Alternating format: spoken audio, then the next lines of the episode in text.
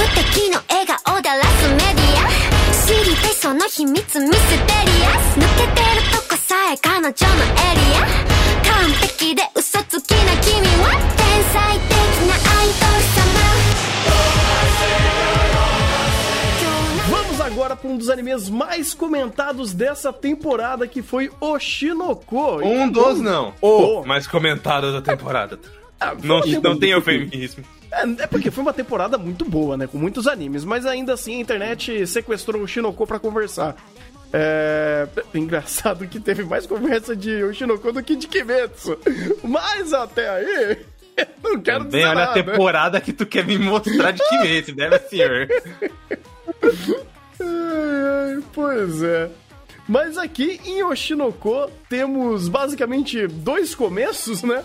Porque o primeiro episódio é sobre a história de Oshinoai, é, Hoshinoai, desculpa, que ela é uma idol em ascensão, uma idol, super idol, né? E ela acaba engravidando e isso acaba afastando ela dos palcos, obviamente. Porque imagina uma idol grávida, né? Pelo amor de Deus, né? Tanto que ela mantém a gravidez dela e, posteriormente, os filhos dela longe das mídias, né? Um segredo absoluto de Estado. E, bem, eu acho que não, não tem como não dar o spoiler da virada do primeiro episódio, que. né, do primeiro filme, no caso. Que ela acaba sendo hum, morta, né, por um- uma pessoa, né, alguém, algum um caso criminal acontece ela acaba morrendo e os filhos dela agora vão crescer, né, com a mãe adotiva e vão engajar no mundo do, do entretenimento, assim como a mãe, principalmente a Ruby, né, a filha dela, se espelhando muito na mãe, e o Aqua, o filho dela, se querendo ser o próximo Light Yagami e Se espelhando muito em a, a Yano Code, eu sei. no Koji se tornando Ururuxo vai querer se vingar Estão melhorando as referências. Obrigado. Não precisa descaralhar logo de começo, mas é, ao mesmo tempo eu tenho que admitir, de fato, ele quer ser o Light. O começo ele é muito Light Yagami, depois ele vai perdendo isso. Depois ele vai virando só Lelouch. Depois aí vira Yono Tem, Koji. tem até um olhinho de Geeks ali. Sim, ah, tem, tem, tem. Cara, o Shinoku é um, é um anime muito interessante, porque a própria proposta dele é muito otaku. É um anime muito otaku. Isso é ótimo, porque ele tem toda a roupagem, ele tem toda a linguagem, ele tem todas as temáticas, ele tem toda a ideia de falar sobre esse universo de idol e entretenimento é, do mundo do entretenimento em geral, né? Porque você pega teatro, você pega é, VTuber. Teatro, cinema, cinema, música, idol. YouTube, Um pouco- Show, por aí vai. Isso, Mas não sei se tem uma nomenclatura que abrange todo esse guarda-chuva. Eu não sei. entretenimento. Do entretenimento, Ok. é isso. Então, beleza. Ah, e é uma obra que ela vai tecer uma série de críticas ou vai falar muito sobre alguns problemas, algumas realidades dessa obra, sendo direta, sendo até um pouco panflet... um pouco de novo meu eufemismo, né? Muito, panflet... muito panfletária é, na sua forma, mas aí ele quer contar a sua história em cima disso, contar a história desses personagens, contar a, a história desse grande guarda-chuva do mundo do entretenimento. E a obra vai seguir em cima disso. E agora como é que a gente entra nessa conversa de Shinoko? Porque temos É. aqui a... é, Vamos lá. Como o Maurício falou, ou como o Tandro e o Maurício falaram, este anime é muito panfletário na apresentação de suas críticas. Eu prefiro até dizer que ele é provavelmente o anime mais honesto da temporada em dizer o que, que ele quer fazer. Porque ele é um anime de crítica social foda. Sim. E ele vai fazer todas as críticas possíveis e imagináveis que, você, que ele puder alcançar. Isso pode ser bem interessante para quem quer ver uma abordagem disso, ou quem não conhece um tanto sobre isso, mas, por outro lado, ele, falando até por mim, eu vejo esse tipo de anime, eu, eu já fico com uma- um pouco de preguiça.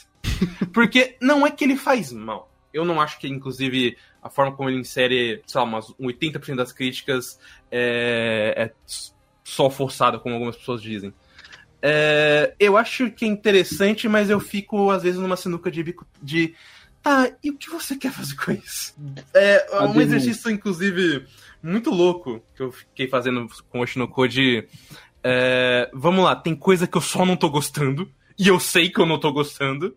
Mas tem coisa que, é, é, que ele tá fazendo bem. Eu não posso tirar esse mérito. É, e o Shinoko tem muito desse, dessas pequenas curvas de falar sobre é, indústria do entretenimento, o mal dela, um, os maus dela que permeiam essa indústria, é, todo esse envolvimento de personagem e das pessoas que estão dentro daqui é interessante. Só que não é sempre que ele trabalha isso. E aí talvez seja uma, a maior divisão de águas de o quanto você vai permitir que esse anime conta a sua história sem abusar da tua paciência.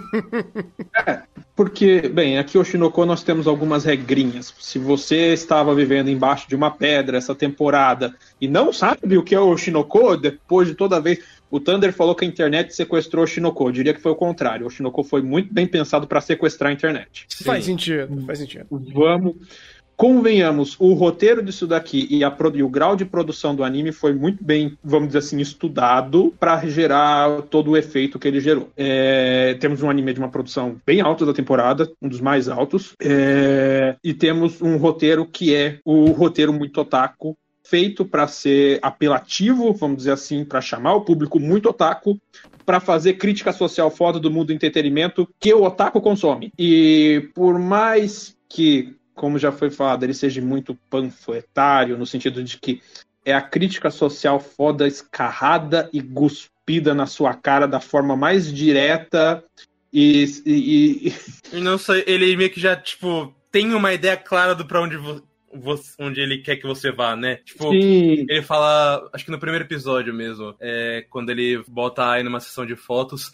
cara, ele bota, tipo, pelo menos umas, uns cinco figurantes diferentes para falar uma crítica social foda diferente envolvendo ela tirar fotos. E eu, ai meu Deus, cara.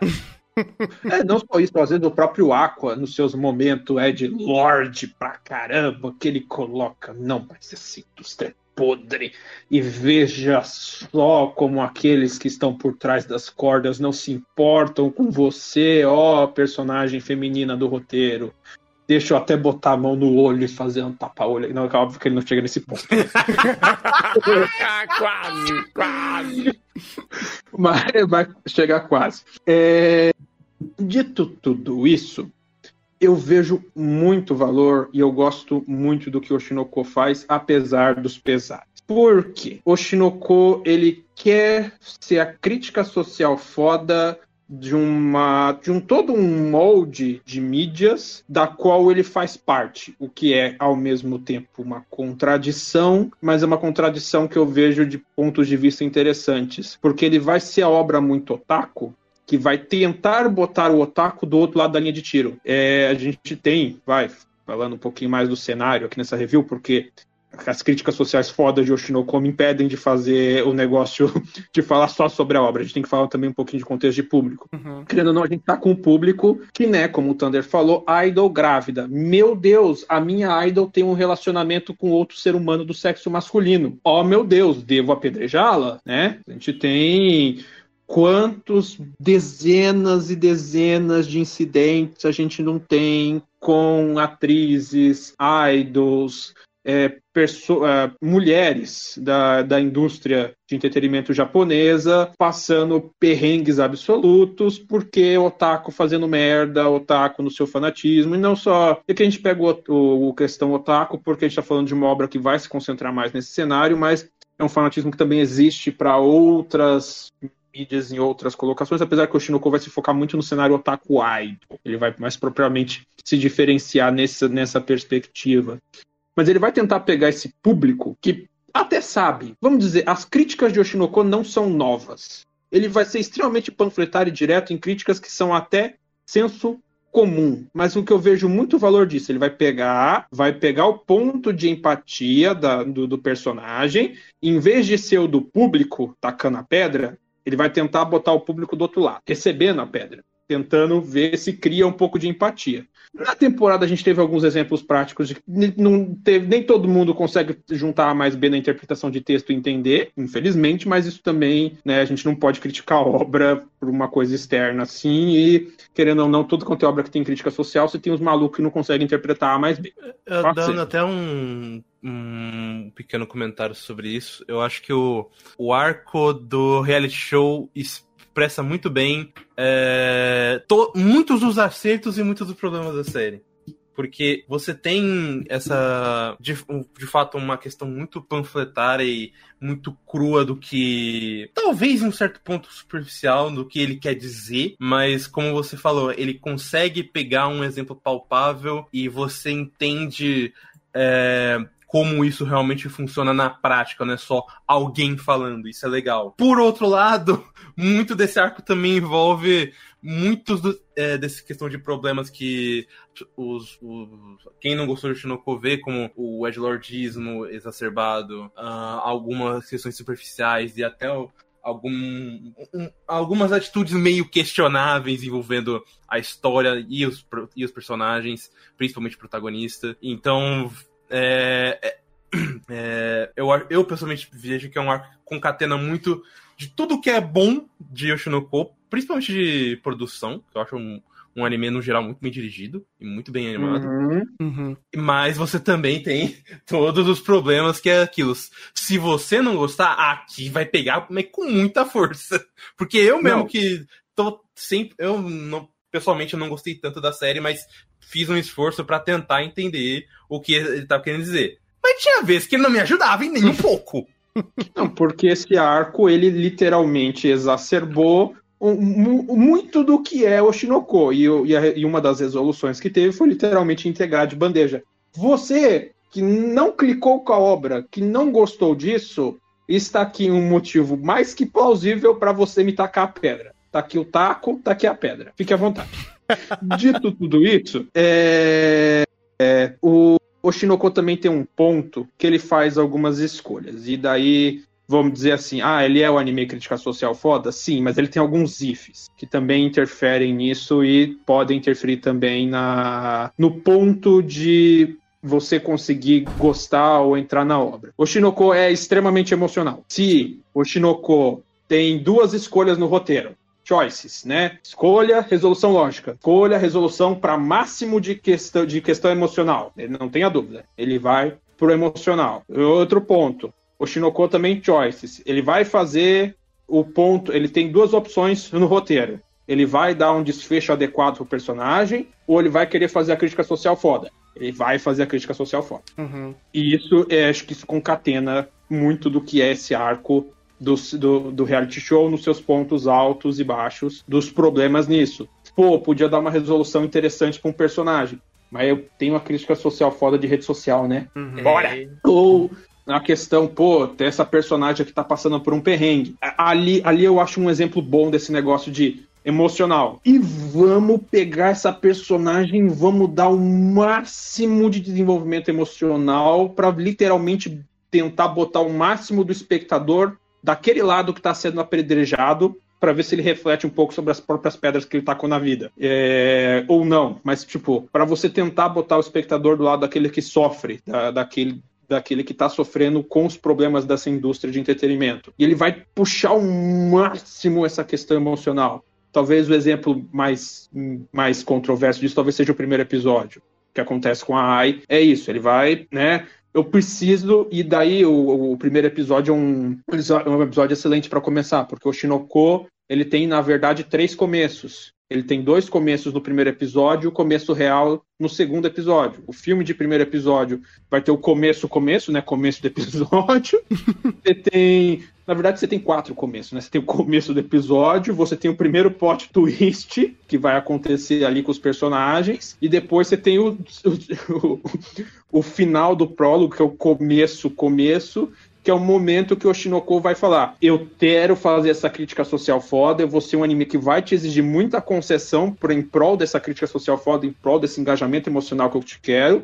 Então, o final do prólogo desse filme eu vou tentar estourar o máximo que eu puder questão de engajamento emocional com questão de empatia de personagem. Eu vou te fazer um clímax ali naquele final que se você não comprou o engajamento de episódio, o, episódio, o engajamento com a série, com empatia de personagem ou coisa, com aquele final, dificilmente você vai comprar pro resto da série, porque aquilo ali que eu brinquei na, no, no chá de Oshinoko. O final do primeiro episódio de Oshinoko, o final do prólogo, é o trauma que ele precisa te dar para você ter a suspensão de descrença para passar pelo resto da obra. Ele precisa que você se traumatize, entre aspas, no começo, para você fazer as concessões e comprar a obra até o final. É, se você faz isso, aí você pode de fato ver o começo de Oshinoko, que é o episódio 2. Porque o episódio 1 vai ser o prólogo, o episódio 2 de fato é o começo do anime, que vai ditar de fato o ritmo que é mais o, o anime em si. Meu Deus, depois reclamam de Fate, esse, esse anime tem quatro começos, cara, que bagulho Pois é. Vai ter uma outra concessão aqui nessa história, porque, querendo ou não, o, o Aqua Ex Machina é forte. E esse personagem é um fator muito determinante para a história uh, em vários sentidos, como um, uma mecânica ali para fazer tudo funcionar. Porque o, o Aqua, ele sempre vai centralizar muita coisa nele, porque muito do começo da história é ele arquitetando como ele vai conseguir chegar na sua grande vingança e fazer os processos é, de investigação para saber quem que fez aquilo com a mãe dele. E, bem, com, em paralelo a isso, a apresentação das personagens. Você tem, obviamente, a Ruby querendo se tornar uma idol, os problemas disso, e tantas outros personagens que vão entrando no cast por conta disso também, ou por conta do plano dele sendo executado. É, e quando você sabe que o efeito Aqua na história ele vai acontecer e ele vai ser uma ferramenta super utilizado para sempre estar tá ali centralizando todo todas as engrenagens que vão girando, você fala, poxa, eu tenho que aceitar isso. Eu tenho que aceitar, esse Light Yagami mexendo no, no, nos fiozinhos do roteiro. É, e isso daí, a proposta dele é, é, é, é fácil de você entender, porque isso é visível. Ele não te esconde isso de forma alguma. E ele vai colocar ele como esse personagem self-insert. Onde ele tem o papel de fazer isso, ele tem o papel de criar esse, esses planos malignos a princípio, para conseguir é, achar o, o, paradeiro de quem pode ter sido o culpado do, do assassinato da mãe. E como ele vai acabar sendo também super protetor com a irmã e como ele vai dar palco a também descorrer um monte dessas críticas sociais fodas, porque ele tá vendo toda a situação, ele tem é, receio pela irmã, principalmente por conta disso. E, cara, querendo ou não, tem que aceitar o Aqua. Ele é um personagem, assim como personagem, um personagem ruim? Não diria que é. Ele, ele tenta até maquiar bastante dele ser apenas um, um, um, recurso de roteiro, tendo de fato alguns tipos de camadas de, é, de personalidade que deixam ele mais palatáveis. Mas ainda assim é um personagem complicado. Eu entendo o porquê, eu entendo que ele foi feito para ser assim, e essa primeira etapa da história, ele só vai ser isso. Dali para frente, é, talvez ele, ele tenha outras funções. Hã? Ele tem tons de cinza, mas tem, na prática ele, ele, tem tons de cinza, ele tem justificativa de personagem, entre aspas, ele tem um desenvolvimento básico para ele não ser incoerente nesse edlordismo dele. Sim. Ele tem coerência, vamos dizer assim, no que ele faz. A questão é que na prática, de fato, ele acaba agindo como esse personagem que tá ali com a mão no olho, tapa-olho e as cordinhas, eu, eu, controlo esse xadrez 4D. Eu acho é... que é uma coisa muito mais simples num sentido de entender o Aqua. Ele é facilmente o pior personagem dessa série. Sim. Porque. É, Pô, mas Rafa, o primeiro episódio é cheio de motivo para construir ele. Sim! Sim! Só que daí não só muitas das concessões de Oshinoko são feitas usando ele de exemplo, como ele faz também muita questão narrativa que já é um já fica um pouco mais questionável. Não fico nem falando do fato dele ser Ed. Eu mesmo adoro coisa Ed. Minha questão é como você faz. Uhum. É, mas eu acho que, por exemplo, muita questão de antipatia sendo utilizada com ele. É, tipo, uma das primeiras cenas do episódio 2, quando a gente já sai dos três começos de Oshinoko, já é ele sendo um puta de um babaca. Uh, isso é constante. Normalmente, uhum. como falaram, ele é usado muito mais pra questão de. É, questão de recurso de roteiro que também dá uma cansada. Uh, principalmente, uma coisa que me incomoda muito é como, apesar de ele não ser, digamos assim, um personagem narrativamente importante pro arco, principalmente num quesito de emocional, muita coisa volta para ele. A gente tem isso principalmente no último arco, que para mim uma, um, uma personagem resume muito a então o Aqua está aqui, é isso que importa, e isso eu acho muito interessante. É, ele é um personagem, sinceramente, muito difícil de lidar. Tem até, inclusive, uma questão de self-insert é, uhum. envolvendo esse personagem muito forte. Uh, eu gosto que, pelo menos, o, o Aka, né, o autor de Shinoko, que também é o mesmo de Kaguya, ele conseguiu dar algumas camadas de conversa para ele que não foi tão explorada agora, mas o fato dele ter esses caminhos para seguir já torna ele um, algo mais interessante. Só que ele é de fato. É, se você pegar qualquer pessoa que odeia o Shinoku, quase certeza, pra, não, praticamente certeza, todo mundo vai falar de pelo menos uma vez o Aqua um saco, porque o Aqua traz todos esses problemas que a gente citou, todos uh, os elementos é, incômodos do roteiro ou algum problema envolvendo o arco ele é um. É, a forma como ele é usado, inclusive, aqui, é algo que me desagrada bastante, porque você tem motivação, você tem profundidade, você tem ideias, mas muito do que você resume ele é a ser o, o protótipo de Light Yagami e isso incomoda muito. E isso é, é vou... pensado, né? Isso é proposital. Sim. Sim, mas é que tá. É o ponto de Oshinoko que eu falei. Ah, você, ele é assim, ele é honesto em fazer isso, ele deixa bem claro. Concordo. Independente disso, você pode muito bem olhar e falar: beleza, o Akon porre, dropei. Sim. Ou essa sim, história é um porre, dropei. Exatamente. É, é, uma concessão que você tem que fazer, mas a obra se, é, se fechar muito assim. Eu acho até irônico, porque é um anime que estourou muito, mas ao mesmo tempo é um anime que se nicha muito. Uhum. É parte da até proposta dele. Eu posso dizer que a parte da construção do Aqua desse jeito faz parte até da forma como ele se nicha e o público que o Hoshinoku quer conversar. Uhum. Né? É... E faz muito sentido até dentro da perspectiva de ser essa obra crítica social foda para quem deveria ouvir a crítica social foda, mas parece que não sabe, não sabe somar A com B. Mas isso já é outros pontos dessa temporada. Uhum. que não cabe aqui. Pois é, e, engraçado é, até que. ele... um ponto aí. Oi. Hum. Pra discordar, hum. objetivamente, hum. do que vocês falaram, hum. porque a gente tá falando de uma obra que trabalha dentro do plano real. Sim, não tá na fantasia. Que isso daí poderia ser um argumento utilizado até pro próprio Mushoku. Mas é, a gente não tá no âmbito da fantasia. Como vocês mesmos citaram, a obra tem bastante crítica. É, veiculada pelos personagens e pelo contexto. Então ele tem base para fomentar as críticas dele. Dentro disso, ele se utiliza de situações que ocorrem na no mundo atualmente, dentro de um universo micro, que depois vai, vai se expandindo, né? Pra fomentar esses pontos. Não é, assim, um que o San Socorro do pica-pau, vocês utilizaram o argumento de que, pô, não, é que ele fomenta essa perspectiva por conta do self-insert ou por conta das críticas que ele quer fomentar, sendo que literalmente o cara, ele tem 30 anos, morreu, era médico, e você vê ele sendo tudo menos a porra de um médico? Você literalmente tá vendo uma reencarnação em que o cara tem informações do mundo passado dele, ele tem lembrança de tudo aquilo, e em nenhum momento o texto para e fala, pô, eu vivi aquilo, né? Ou o que aconteceu comigo? Ou pontos de conflito entre o que eu vivi e o que eu vivo agora. Porque é literalmente o que qualquer Isekai deveria fazer by Thunder, que é o ponto de contraste. E ele não contrasta porque agora ele é um moleque adolescente de 16 anos. E o único momento que ele fala disso é a questão Hermonaldo, porque, pô, não pô, que é uma questão que aí o Aka, de fato, ele traz, que é, pô, eu, como que eu lido com essa situação de, tipo, eu ter 30 anos e ter garotinhas fofinhas que me amam, para todo lado, porque eu sou Ed. Então, tipo, é isso. Mas aí, o contexto dele, a base dele, é irrelevante. O personagem é, que morreu e que agora tá no, no corpo de 16 anos, 17 anos, adolescente, é irrelevante ele ter a vida passada, ter as memórias, porque ele não auxilia em nada.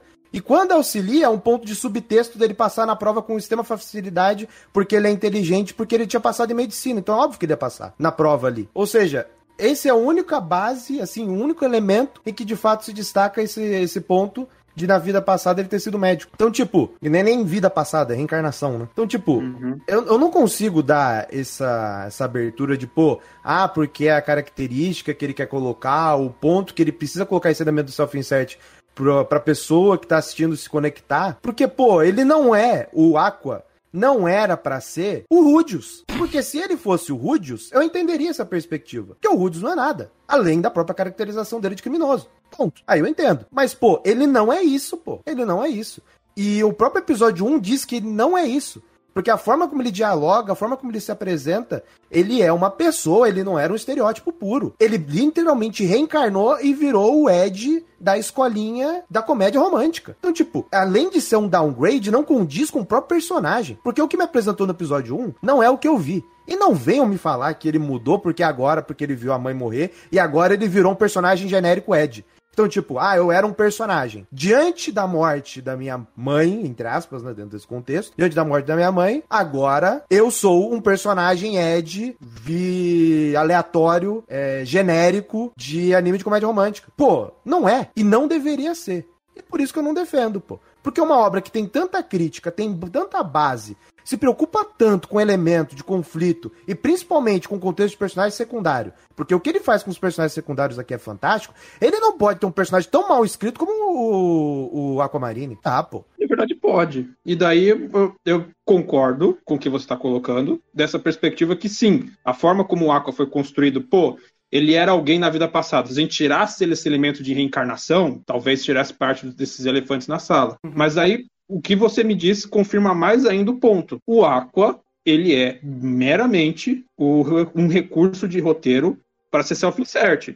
Tire o fato de que ele era médico e bote como um assalariado japonês médio de 30 anos, trabalhando que nem um condenado em algum canto aleatório do Japão, que reencarnou e teve sua chance de, como ter colocado ali na obra no início, de reencarnar como filho da idol que ele mais gostava. Não importa que ele era médico, não importa a vida passada, é um elemento vazio, é um quadro em branco de self-insert para projeção de um telespectador dentro daquela obra. Isso narrativamente é problemático? E sim, mas eu acho que até, até como o Igor falou, até esse contraste do que é o Aqua. Pô, você tem tanta personagem secundária tão bem feita e você tem o principal sendo nada, sendo uhum. até um personagem falho nessa própria premissa dele de, pô, essa era um ser humano, virou um recurso de roteiro folha em branco. Sim, é, acho que isso deixa ainda mais claro o ponto de que esse personagem ele foi feito para isso. Uh, a gente pode estruturar uma crítica em cima da obra de como isso prejudica, como isso é incoerente no roteiro, tranquilo. É, eu acho que é até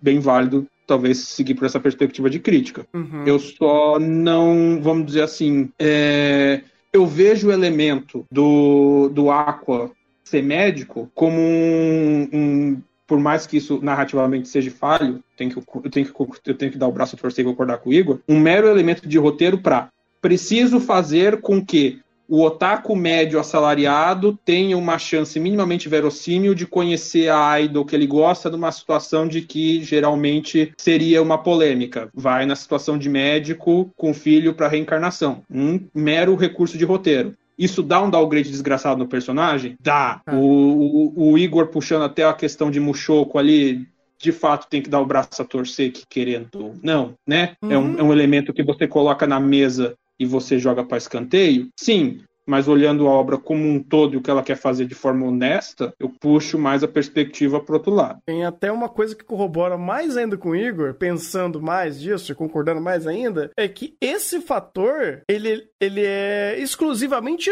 do Aqua, esse downgrade. Porque da Ruby, isso tem valor. E tem um puta de um valor. Porque o fato dela ser também uma reencarnada traz muito mais ferramenta e muito mais camadas para desenvolver o roteiro, o, a, a, a, narrativa em cima dela, dos conflitos dela, da perspectiva dela, da personagem que ela é, que é fomentada no primeiro episódio e desde o segundo episódio, que é o terceiro começo de Oshinoko, isso é ponto de foco de conflito da história, de ponto principal, de plot point pra história. Eu da quero virar Ruby? uma idol.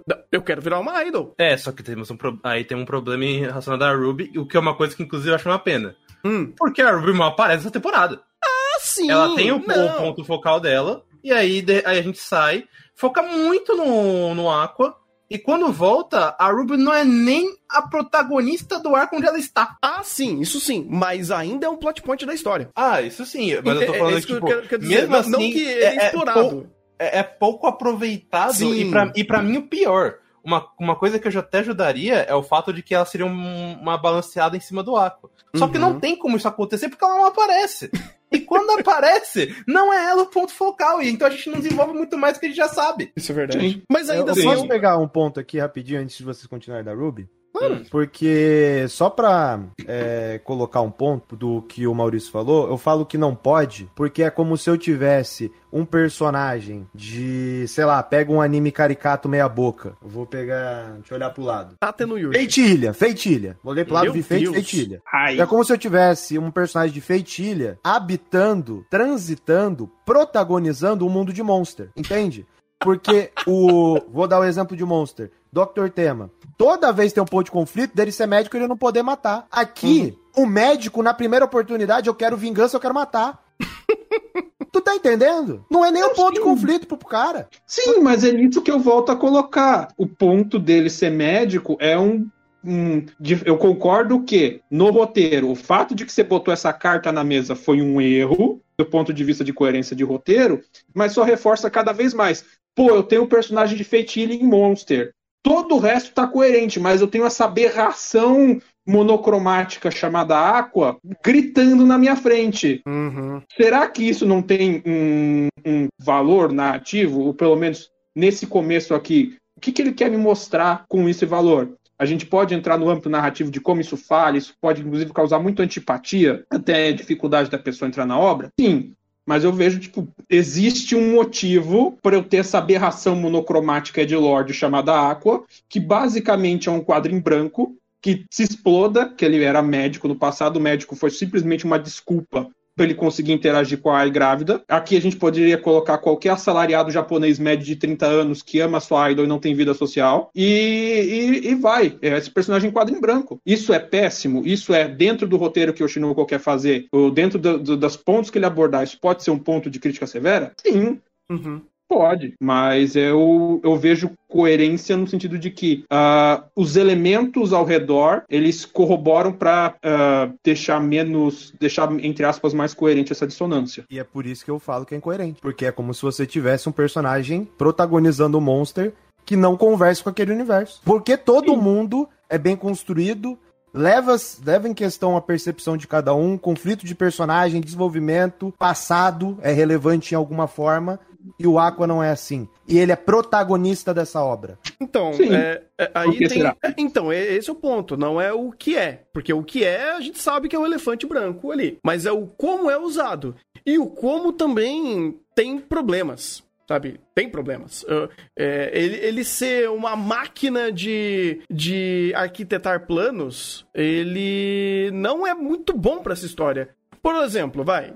Lelouch. Lelouch é uma máquina de arquitetar plano, mas a história é sobre isso. A história é para isso. O Shinoku não. Ou pelo menos não deveria. Ele não precisava, porque é, existe uma determin... existe vários momentos da obra que quem que tá é, narrando ou expondo os, as críticas sociais do mundo não é o Aqua. São outros personagens, outros personagens que vivem até o contexto que está sendo criticado. Uh, a gente tem isso com a Kana, a gente tem isso com a Kane, a gente tem isso com a Mencho. Tem outros personagens que vivem situações e contextos que, quando elas protagonizam a crítica à exposição, é bom. Porque elas são boas personagens para fazer isso. São concepções muito críveis de personagens, de pessoas naquele mundo e naqueles problemas. O Aqua, ele destoa isso. Então a obra tem esse, é, esse personagem é, esquisito, né, de, de, abstrato, bizarro no meio dessa obra, que quando ele faz a função dele, ele não faz nem a função dele melhor que outros personagens que fazem a mesma função dele. Tirando a função de self-insert, que daí é outra história. Mas ainda assim, eu, eu, eu, entendo bastante que é um problema, e eu entendo bastante também que o Aqua, por,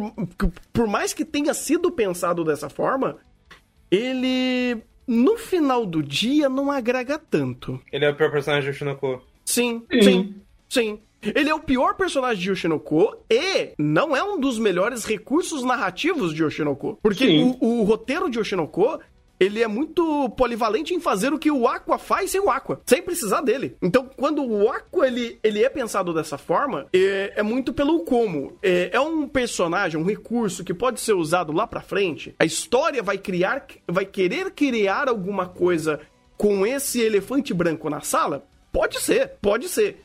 Mas, a priori, isso daí não aconteceu. E aí volta toda aquela conversa que o Maurício já falou. O Shinoko tem alguns gatekeepers muito fácil aqui. Tem alguns pontos de drop muito fácil de você ver ali. E, pô, não gostei do Aqua. Não gostei da temática. Não gostei da, da forma que esse personagem tá criando por crítica social foda ou, ou é, é, é, manipulando o, os fiozinhos por baixo da. por, por trás das cortinas. Pô, legal, você vê tudo isso acontecendo. E são pontos para você bater na obra. E sim, são falhas, são problemas que o Shinoko tem. É, e pelo menos ele deixa isso muito bem estipulado. O Shinoko ele é até muito didático com ele mesmo, que ele fala: olha. Isso daqui é uma bosta. E eu vou te mostrar que isso daqui é uma bosta. Agora, essa outra qualidade, eu vou te mostrar também que a minha história tem, eu vou expor dela da melhor forma possível. Rafa falou do arco do. do. Encontro, reality, reality show. show. do, de encontro, e de fato, isso daí acontece de fo várias formas distintas. E de, e de uma forma muito fácil de você entender. Tanto que vai, sem muitos spoilers, o episódio de preparação do conflito é absurdo é maravilhoso. É um episódio, assim, excepcional. Cortado, eu acho, inclusive, com um dos melhores episódios do ano. É, e um dos melhores episódios de Oceano de fato. Onde ele trabalha com maestria as temáticas que ele traz. Os conflitos da Akane. A, a, exposição que ela está tendo por um problema que nem é, nem é dela. Ou ela não, não, não fez por querer aquilo que estão jogando em cima dela. Você entra completamente na mente da personagem, você entende muito bem uh, o quão profundo e o quão é, desgastante é uma situação que ela tá vivendo. Aí você vai pro próximo episódio e. Aqua Time! Você, puta que pariu! Ai, meu Jesus do céu. Então, assim, é, Oshinoko, ele é uma obra muito clara com os defeitos que ela tem.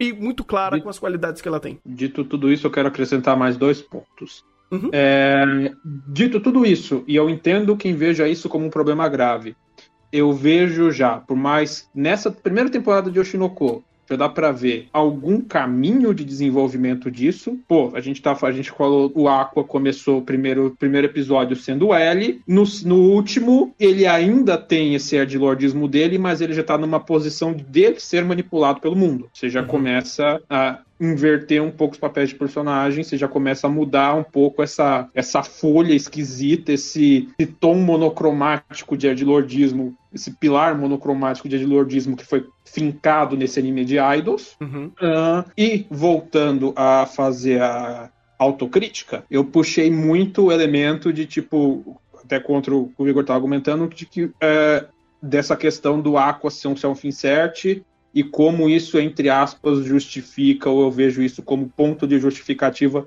para muito dentro desses problemas de Oshinoko. Ao mesmo tempo, eu tenho que admitir, isso é algo extremamente subjetivo. Eu falar que ah, tal personagem é self-insert, eu posso dar os elementos ali que eu estou considerando, os, os, argumentos por que, que eu vejo, por que, que ele seria self-service de determinado grupo, até o ponto que eu acabei de comentar, essa distoância dele e até essa não relevância do passado dele perante dentro da obra de Oshinoko, etc, etc, etc. Uh, mas querendo ou não, isso é isso ainda não deixa de ser um elemento extremamente subjetivo e até na questão do self-insert, ele é self-insert para quem? Dependendo do público, ele não é self-insert, isso vai gerar muita antipatia e, e vai também contar muito para como você vai absorver os elementos de roteiro de Oshinoko. Se você vai conseguir ou não tirar da frente esse obelisco monocromático chamado Aqua da frente para ver o resto, ou se ele vai ficar na tua cara o tempo todo, né? O Coteru, Coteru, é, te enchendo os, o, o saco com, vamos dizer assim, essas incoerências de personagem. Uh, querendo ou não, acaba entrando num âmbito meio subjetivo da análise e eu meio que não tenho como defender muito além de, de defender muito além dessa, dessa subjetividade de, disso. Ah, mas faz parte. É literalmente é, sobre é, isso também. A subjetividade, isso daí acontece.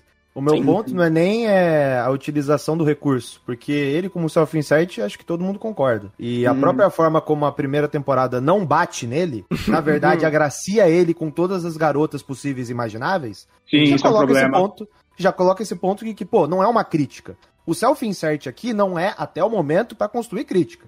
Uhum, porque uhum. se é a crítica, é a crítica de Muxoco. É, é esse é o nível. Porque não, não, não se faz crítica dando garoto, colocando garota pra cima do cara. Não é assim que faz crítica sobre perspectiva de personagem. Mas não. também. Então, então, tipo, eu não vou entrar nem nesse ponto self-insert. O meu ponto mesmo é que, uhum. pô, uma narrativa que é calcada em. Ela é tão crítica com o ambiente. Como que ela pode deixar um personagem como esse permear nesse mesmo ambiente, sabendo todos os pontos de contraste e, que, e principalmente de contradições que isso vai gerar? Que é o que gera. Porque os pontos que eu reclamo de contradição da própria obra são os pontos em que o Aqua manipula a narrativa para coisa X acontecer. E uhum. a forma como ele manipula isso, eu não reclamo. Tipo, ah, mas ele a atitude dele foi completamente antiética de colocar a vida da garota para descancelar ela pela forma como ele fez. Porque se desse errado, quem se ferraria era a Kanye e não ele. Sim, isso condiz 100% do que me dizem do que ele é. Isso condiz 100% com o Ed que é apresentado no anime. Então, o como eu não reclamo. Isso daí, de fato, eu não reclamo. O que eu reclamo é as contradições que sugere dentro da própria narrativa. Porque é aquela coisa. Se você critica tudo, tá faltando um pouco de autocrítica aí, né?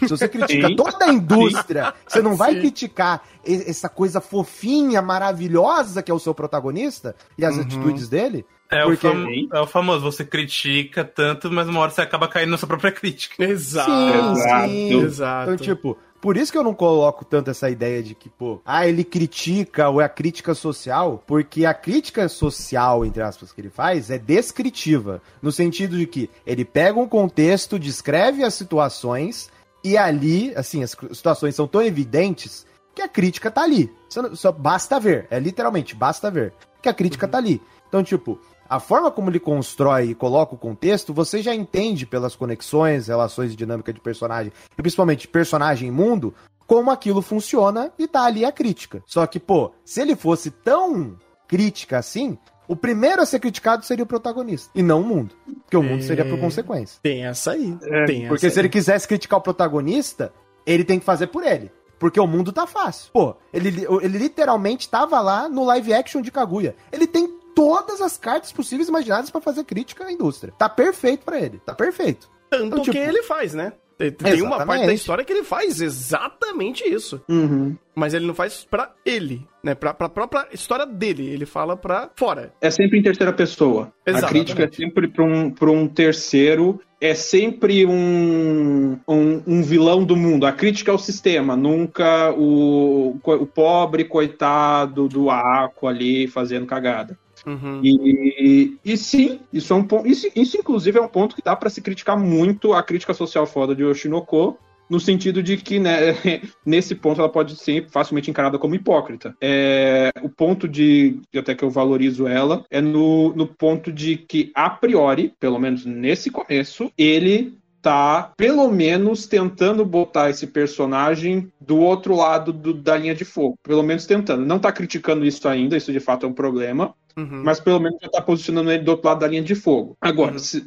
o Shinoko acabar a história sem criticar isso, de fato, aí eu vou, aí eu, eu, vou pedir licença, vou pegar o porrete emprestado de vocês e eu mesmo e, irei ali descer no cacete. Uh, discordo Sim. da intensidade de botarem que ali a crítica de Muxoco, porque querendo ou não, aqui as coisas não se resumem né, a merda que é Muxoco, pelo Uma amor de Deus. Eu entendo Mas esse é o meu protagonista e isso aí não é muito diferente de Muxoco. É, é, não, não é a mesma intensidade, não, o, mas a, Não, a, não estou é falando que o amuleto do Aqua é uma calcinha da irmã dele. Exato. Não é nesse nível. Não é uma calcinha da AI, podemos ficar tranquilos. É, é, é. O, o... o edilordismo dele não se resume a uma cavalgada. Calma, relaxa. É, então, né? aqui duas. ele botou um monte de wife ao redor do Aqua, botou um monte de wife ao redor do Aqua, ele botou o tropezinho de comédia romântica, que tem um monte de wife apaixonadinha por ele, botou Sim. esse tropezinho maldito de, de comédia romântica. Mas, querendo ou não, a gente ainda não chegou na bizarrice extrema criminosa de Mushoku. Estamos muito longe disso. Que Estamos bom. no genérico. O que já é muito distante do que o Shinoko já fez em outras partes. Pois é. Ah, mas pensa só, mas cara. É... Imagina você vender uma obra otaku sem um monte de wife querendo pegar o protagonista. Que história é essa? essa história então, existe. cara. Porque sabe o que eu tava pensando, inclusive? É. e foi um ponto do porquê eu queria participar desse chá. Uhum. Porque ele fala como se ele fosse uma crítica à indústria de idol. Eu acabei a primeira temporada. Eu ainda não achei a crítica, exceto o episódio 1. Porque tem um arco do reality show, tem as idols, é, tem a resolução do show final, mas é ele critica tudo, menos o contexto da própria idol, uhum. ou, ou, do entorno da idol. Sim. E, e, e, é isso que, tipo, até o ponto que eu lembro que o, teve gente que fez comparação com o Perfect Blue, não dá para fazer comparação com Perfect Blue, nem objetivamente, nem de contexto, porque ele não, eles não falam sobre as mesmas coisas. Então não é nem como, ah, eles falam sobre algo de formas distintas. Não. Eles falam sobre coisas distintas. Ele literalmente literalmente critica toda a questão de entretenimento é, das pessoas que o compõem e a forma como eles fazem, só que ele não critica objetivamente o contexto das idols. E, e isso que eu achei estranho. Provavelmente ele vai, vai fazer isso, ou isso daí é um exercício de futurologia que eu não vou fazer. Mas uhum. dentro do próprio de, dessa temporada, ele não faz isso. E o porquê que eu coloquei esse ponto? Porque recentemente eu entrei no Patreon da Asca. E esse é o ponto que eu queria puxar. Uhum. E eu entendi. Eu entendi em 5 minutos o que o anime de Oshinoko em 11 episódios não me contou. Hum. Porque, olha o contexto. Estrutura, to, todos os artistas no Japão, basicamente, eles têm, tipo, um Patreon deles lá, que é um blog interno, de informações para contato mais próximo com os artistas. O próprio Survive tem isso, a Nano tem, eu já tô lá. A Asca também tem, mas o da Asca é um dos mais bizarros. E você entra lá e lá tem uma estrutura. Cara, para você entrar, você tem que assinar um contrato, tá? Para você entrar, você tem que assinar o contrato. Eu vou ler o contrato para os senhores. Hum. Vou, vou, vocês vão entender só no contrato. Meu Deus. Ab Primeiro item. Absoluta obediência a presidente Asca. Primeiro ponto. Ab absoluta obediência. Legal? Certo. É. Segundo ponto, presidente Asca. A, a, o, o Patreon dela é estruturado em forma de empresa. Todo mundo que entra são estagiários. Quando você tem muito tempo de empresa, você sobe para ser um funcionário comum assalariado. E, acima disso, apenas Asca presidente. Então, quando você falar da Asca, você sempre tem que chamar ela de presidente. Tanto que quando eu tive uma interação com um cara, com um japonês que retweetou aquele vídeo que eu postei do Ole Ole Ole Asca, ele fala Asca presidente. Eu não entendi nada. Quando eu entrei aqui, eu entendi. Ninguém se refere a Asca como Asca. Todos se referem a Asca como Asca presidente. E esse item de absolu uh, obediência absoluta, eles levam muito a sério. Assim, tu não tem ideia. É todo post é uma estrutura de texto falando: parabéns, Asca presidente, pelo seu esforço, continue se esforçando. Eu também vou me esforçar aqui. Porque aí vem o outro item. Não hesite em ajudar a Asca presidente. Não hesite, não hesite em contribuir para a Asca presidente. Por quê? Porque ela seta objetivos. Ou seja, é, você literalmente está pagando para trabalhar, mas tudo bem. Ela seta objetivos que, quando esses objetivos são cumpridos, as pessoas que estão aqui dentro ganham alguma coisa. Então, seja um vídeo dela falando sobre uma música, seja. Cara, tem uma recompensa que é literalmente a foto dela quando era criança. É, entre outros, entre outros registros. Não me surpreende. Tá, tá entendendo, né? Não me Beleza. surpreende. Mas só um ponto, Igor. É, muito do que você está falando aí, meio que a gente comentou no primeiro chá de, de, de Oshinoko, acho que você não, você não tava dessa questão da história da indústria idol e estrutura dela. Mas continue. Uhum, continue. Acho que eu vou ter que fazer as referências aqui rapidinho. então, mas por que eu tô citando esse ponto? Porque a Asca não é visto dessa forma. Eu não vi a Asca dessa forma. Eu acho que ninguém aqui via a Asca dessa forma, desse nível de idol, sabe? De forma nenhuma. Eu nem, quali eu nem qualificava ela como idol. Eu fiquei, eu fiquei impressionado, inclusive, quando existiu todo um tratamento de idol para ela. Eu falei, Pera, quê? para mais informações, inclusive, eu acho que a gente falou um pouco mais sobre isso também no, no nosso podcast sobre o Anime Friends, mas. É, enfim, prossiga. e aí, esse é o primeiro item do contrato, tá? Uhum. Você assina um contrato, você paga, assina um contrato, trabalha. É isso. Segundo item. Cooperar e ajudar uns aos outros para ajudar as. Presidente. Quase que eu esqueço de novo. Eu já seria chutado se eu esquecesse. Uhum. É, outro ponto. Esse item é muito forte. É qualquer calúnia sobre a Asca, e aí sem presidente. Qualquer calúnia sobre a Asca, porque aí a Asca tem todas as pessoas da staff dela. Então, hum. qualquer calúnia sobre qualquer pessoa da staff, e calúnia você interprete da forma que você quiser, tá? Ou contra outros membros do grupo, são proibi proibidos. Basicamente, se houvermos de informação disso, tu é chutado. Resumindo aqui. E aí o outro item, que aí é o item que eu falei, cara, é, é isso aqui é quase assim como uma organização secreta, tá ligado? é proibido é, fotos, vídeos, é, músicas ou sons com, que saírem aqui e outros tipos de conteúdos. É, eles só podem ser é, vistos por pessoas confiáveis. Eu não sei o que seriam as pessoas confiáveis. E um item, e aí na continuação do item. Por favor, não levar isso para fora. Ou seja, Igor, já, já prepare suas malinhas para fugir do, do mundo. exatamente por isso que eu não, eu não tem um motivo para eu não ter mandado pro Thunder um print do contrato e ele mostrar na tela para vocês, tá? Ah, imagino que tenha. Imagino tá? que tenha. é por causa tá disso. E aí a resolução. hum. É, vamos criar um futuro brilhante juntos para a Asca, com as suas ideias da Asca e ações. Isso é tudo. assinatura da Asca no contrato. É, Igor, aí eu vou pedir é, é, a gente tá no guia de final de temporada. Não era pra gente estar. Tá... Abrir... Inclusive, eu, que, é, eu queria. É, muito por, por, assim, enfim, é, a gente não devia estar tá abrindo uma série de não, não, conversas não. Mas, mas qual é o ponto de tudo isso? Não, qual é o ponto? beleza. É que a gente já tá quase Agora... uma hora pra falar então... do guia de final de temporada. Mas tudo bem, já virou Varsa. Vai, continua. Então, aí, fecha. Porque é só isso que eu queria falar. Fecha. Hum. Era isso que eu esperava de Oshinoko, que ele fosse criticar, ele não critica, porra!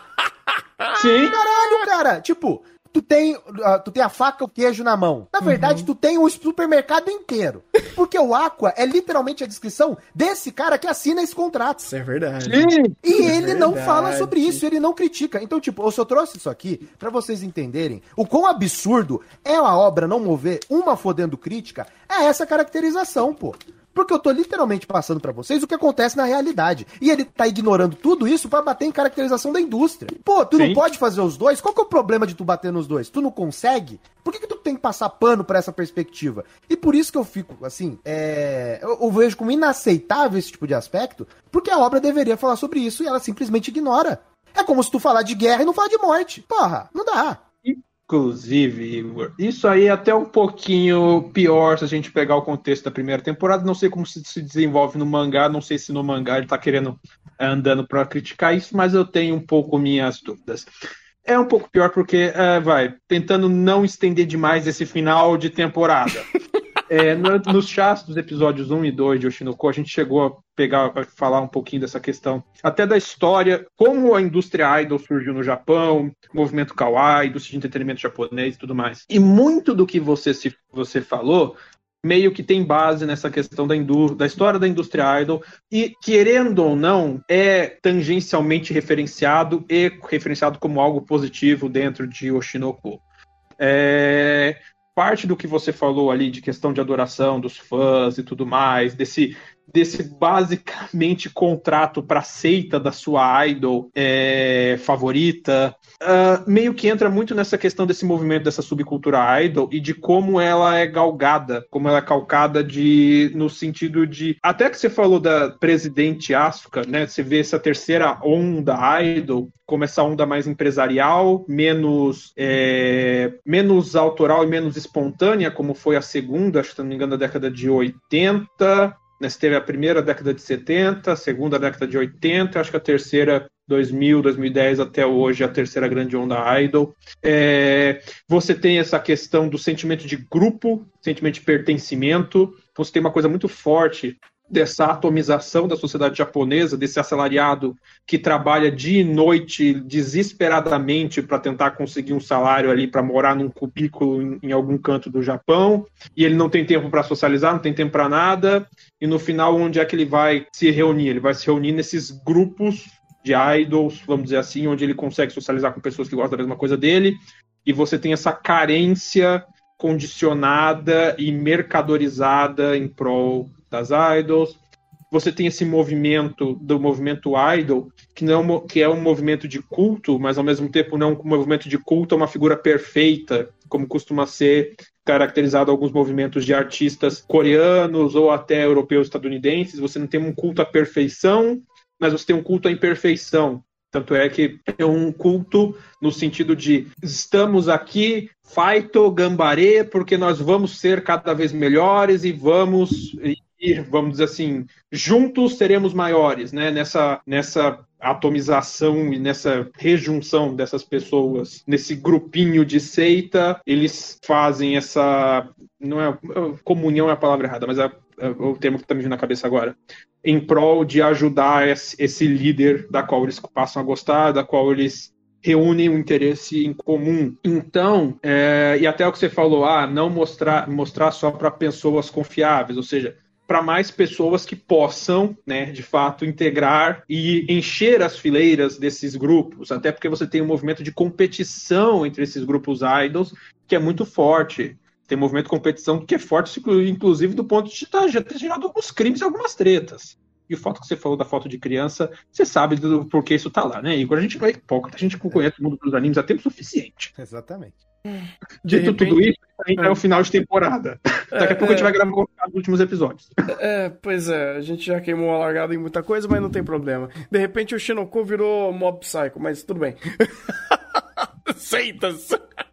O problema é que quando essa, o bagulho tá intrínseco no, no meio da narrativa, principalmente no final, não tem como fugir, você sabe, né? Não, de fato, de fato. Bem, é, até costurando um, uma conclusão aqui, pelo menos da minha parte. É, o Shinoko, de fato, a gente conversou quase uma hora para explicar um monte de coisa que acreditem. É, os spoilers foram mínimos. Porque o muito não, não foge muito do, dos temas apresentados ou das, dos problemas apresentados até então da obra o. É, ao longo da narrativa, obviamente você vai conhecendo outros personagens, se embrenhando mais na história que ele quer contar e nos vai três grandes arcos que existem no meio. Quatro grandes arcos, grande arcos, assim, entre aspas, que existem nessa história. E. Uh, eu acho que não preciso nem é é, é, é, é, me prolongar mais do que tudo que já foi concluído, do, principalmente do aspecto aqua e o aspecto de temática de Oshinoko. Se isso tudo for do seu agrado, você vai entrar na obra, vai fazer essas concessões e vai continuar ao longo do caminho. É, que se tiver com o, o, a proposta mais crítica, né? Você com um olhar mais crítico vai deixar ali é, registrado em sua agenda né, deixar um, um shit post ali, falar, opa, eu vou ficar aqui, até, vamos ver, vamos ver o quanto ele vai cozinhar essa história. E eu tô nisso daí, porque tem uma série de, de, de lembretes que eu vou colocando aqui, é, lembretes mentais em Oshinoko, que eu falo, beleza, Aqua, Aka, no caso. Conte a sua história. Eu quero ver o que você quer fazer. E no final do dia eu vou cobrar para ver se você fez bem ou não isso tudo que você tá é, cozinhando ao longo da sua narrativa. E essa primeira temporada, para mim, foi bem isso. Eu fui literalmente criando um monte de notas mentais, concessões, de uma certa forma. Assim, nem de certa forma, né? Nem muito concessão dizer que o meu saldo com o Shinoko foi muito mais positivo do que negativo, porque no meio desse caldeirão todo, ele trouxe muitas outras conversas que se ele deixou de fazer isso que a gente acabou de dizer, ele trouxe outras bem interessantes da mesa, que não só no contexto de idol, mas no contexto de atriz, no contexto de VTuber, no contexto de internet. Uh, teve outras conversas bem interessantes de temáticas que ele foi apresentando e personagens que realmente foram bem mais construídas, bem mais cativantes. Então, para mim, o Shinoko, ele acaba saindo num saldo positivo e com certeza, se não fosse essa produção maravilhosa que a Doga Kobo trouxe, o diretor, deixa eu pegar aqui, eu esqueci o nome dele, o é Suki Hiramaki. Isso, o Hiramaki que trabalhou pra um caralho, se não fosse e que Pô, cara, é, é, é, inclusive é óbvio. O Shinoko não seria metade do que foi, ele não teria metade da força para contar tudo que ele contou se não fosse essa produção. Que é putz grilo. Os caras levaram muita coisa nas costas e com, com louvor, cara. A produção de Shonoko foi fantástica e conseguiu contar essa história de uma forma muito melhor. Porque se ele tinha a premissa de ser muito mais engajante emocionalmente e tra trazer esses momentos muito mais enfáticos pela narrativa visual, com certeza ele o fez. E deixou tudo isso muito melhor apresentado. Então, por conta de tudo isso, eu acabo dando um 8 para o Shinoko. E vamos ver o que, vai vir pela segunda temporada. Já está anunciada a segunda temporada e parece que ela vai ser muito mais calcada em um único arco que eles apresentam no final. Sétimo recusa laboral, eu quero ouvir a do Igor. Não, melhor, eu quero ouvir a do Igor e a do Maurício, que vai ser um, uma contradição gigante. Vamos lá. Maravilha. Na verdade, não vai ser, não. Não vai? Então me diga. Porque a minha nota é 8. Olha só. Viu? É 8. Tamo junto, Igor. Tá, tá junto? Tamo junto? Tamo junto, então. Porque é aquela coisa. É aquela, porque é aquela coisa. Eu vou analisar. A minha, a minha crítica com relação ao exemplo que eu dei da Asca Uhum. foi no sentido de, pô, por que, que ele não fez isso? Sim. Mas é uma crítica subjetiva, porque é o que eu queria, não o que ele se propõe. Exato. Então a minha crítica vai pro autor no sentido de que que merda você fez. E não a obra que ele escreveu, porque não tá na obra. Então como que eu vou criticar o que não tá lá? Uhum. Então eu vou criticar o que ele desenvolveu. O que ele desenvolveu, a crítica vai para um 8 por causa do nosso querido Aka. Mas o que ele acerta em personagem secundário, o que a direção acerta em montagem de cena, a cena final, a forma como ele estrutura, a piadinha para tornar o Aqua menos pior no final. Então, tipo, tem vários pontos positivos ali que acaba salvando. Sim, que acaba fazer. E, obviamente, o valor de produção, né? E, obviamente, vamos colocar que a gente tá falando do mundo dos animes, né? Então, pra um anime de temporada, o Shinoku tá muito acima. Então, dar um 7 pra ele é quase que uma sacanagem. Então, um 8. Prazer. Sacanagem. a Ah, sacanagem. mas até canalha, mas até canalha. Não, já conversou sobre isso. Você, você ganhou meu posto de canalha. Ai, meu Deus do céu. Ai, ai. Então é isso. Esse foi o final da nossa análise de final de temporada de Shinoku. Mais Foi alguma spoiler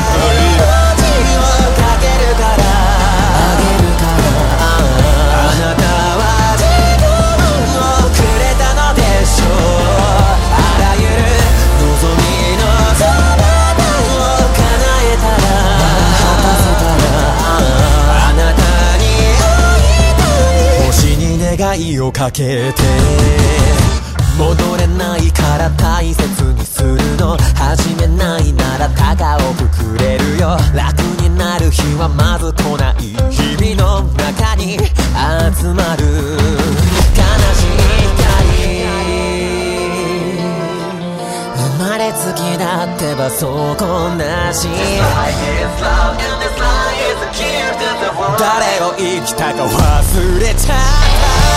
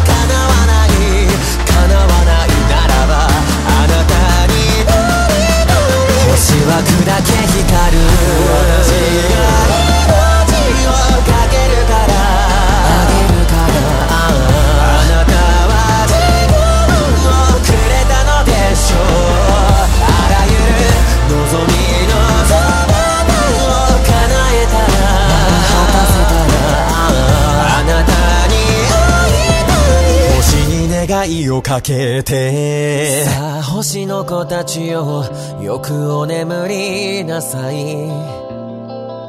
輝きは鈍らないあなたたちならば。さあ星の子たちよよく狙いなさい。瞬きを許さないあなたたちならば。